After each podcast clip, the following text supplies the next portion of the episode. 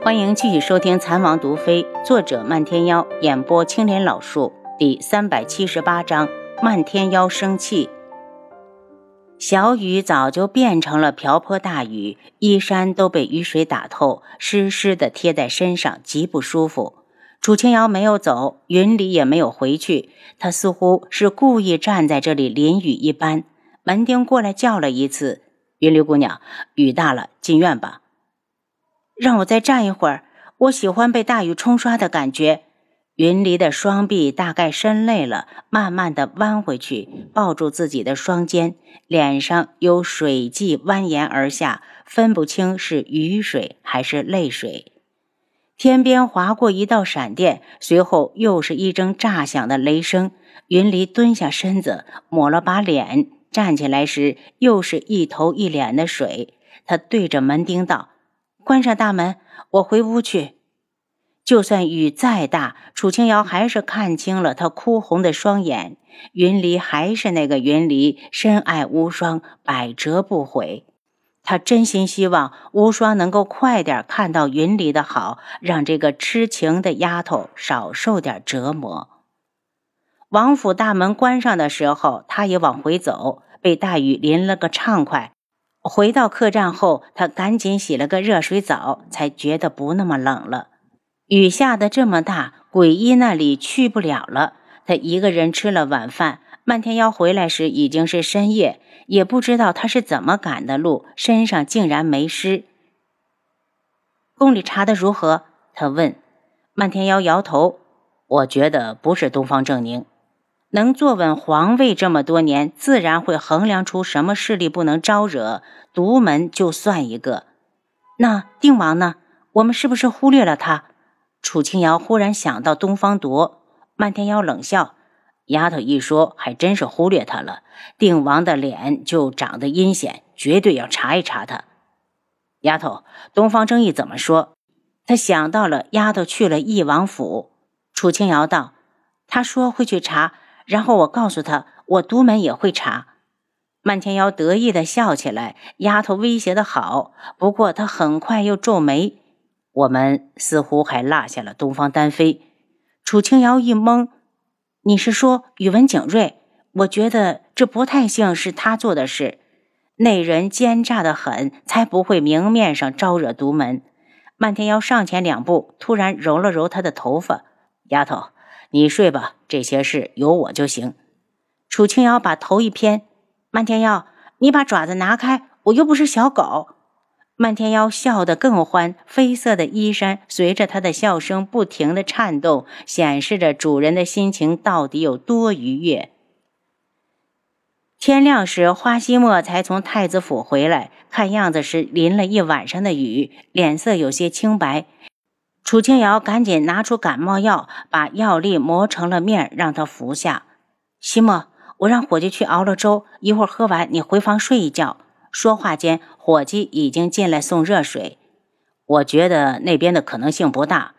他出门前听到花希墨道：“天空已经放晴，微凉的风吹过，带走不少的水汽。”楚清瑶忽然想到了云离，昨天他回去后必定会大病一场。他忽然笑了。如果真病了，无双应该会去看他。听着，里面似乎洗完了。他让伙计赶紧把姜汤和热粥全端来，好让花希墨趁热喝。漫天妖一早就出去了。楚清瑶无聊，便出了客栈，不知不觉又来到了鬼医的地方。这次他先去了正房，确定里边没人，便闪身溜进去。桌子上放着三张女子的画像，只一眼他便惊住。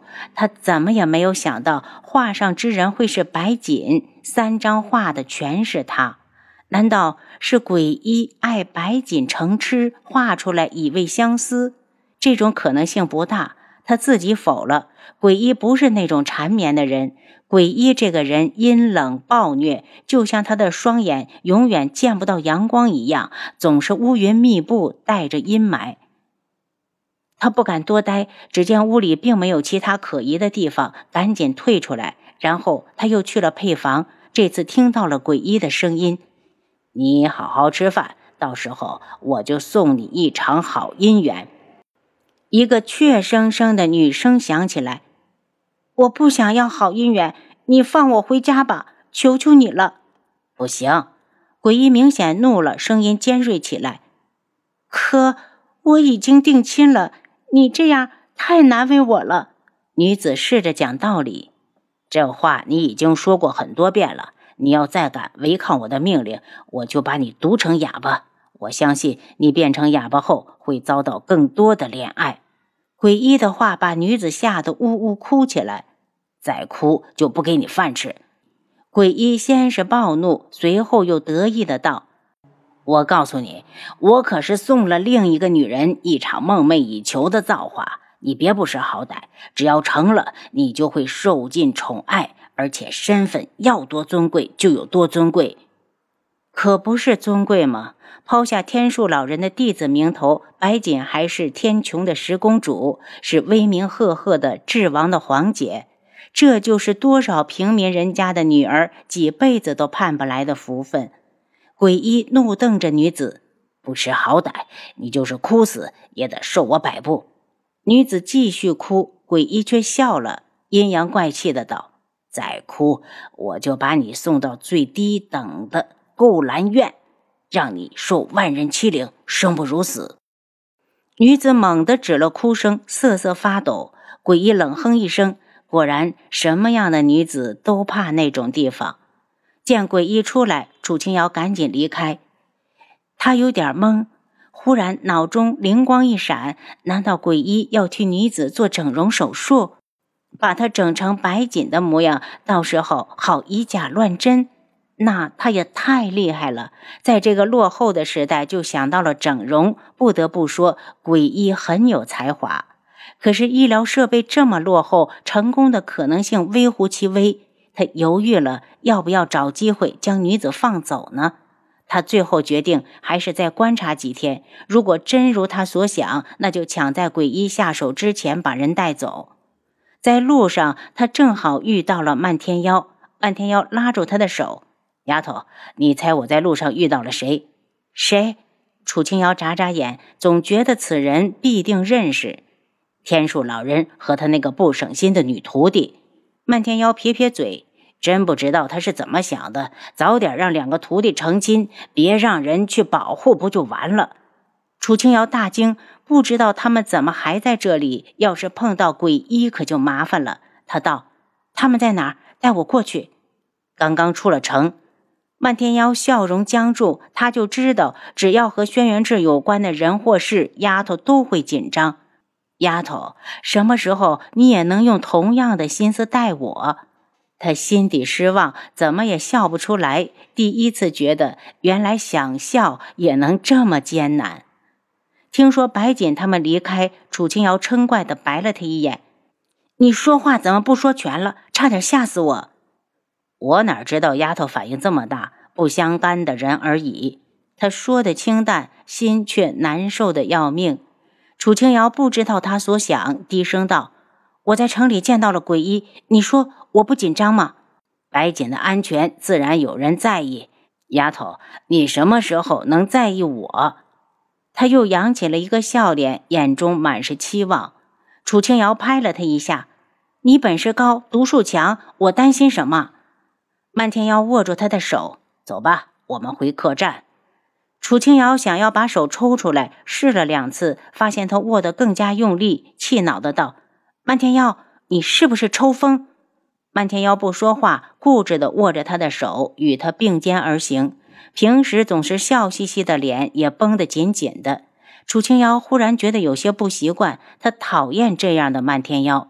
不知道他是不是有意的，两人竟然路过了集市，人山人海中有一双眼睛马上就注意到了他们。那人冷笑，然后对旁边的女子道：“长乐，我们去那边。”然后他们又走过无双的府邸，府上开了小门，一名丫头正往外送一名大夫。那人对着丫鬟一拱手，提着药箱走了。秋月。大夫给云离姑娘看过了，没说什么时候能好。门丁问，丫鬟苦着脸。大夫说有点严重，昨日淋着雨凉着了，今日醒了开始咳嗽，吃两天药看看。门丁露出一个怜惜的眼神，还是让公子进宫去请太医吧。丫头点点头，快步走了。楚清瑶叹了口气：“漫天妖，你赶紧放手，你这样拉着我不习惯。”漫天妖眼中闪过一抹受伤，竟然乖乖的松开。一句不习惯，就将他伤得体无完肤。丫头，那你习惯了谁？轩辕志吗？又过了两天，漫天妖和花希墨已经完全肯定联络点被毁与皇上和太子都无关，便把注意力集中到了东方顺的头上。至于东方丹飞，只是顺带。楚清瑶今日一直在考察这边的医馆，发现这么大的都城，除了医门指定的，就没有几家是民间私人开的。天色不早了，刚要回客栈，身边就传来无双的声音：“本王马上进宫去请太医，你先回府。”目光所及之处，只看到无双离开的身影，原地还立着一名小厮。他想了想，直接去了紫药王府。他根本没走正门，从高墙上进去后，拦住一名丫鬟：“我是你家王爷请来的大夫，云离姑娘在哪儿？”丫鬟打量了他一眼：“你是大夫，怎么没拿药箱？命人会去取了。我先过来诊脉，看看是什么病症。”他答得自然。您刚才收听的是《蚕王毒妃》，作者漫天妖，演播青莲老树。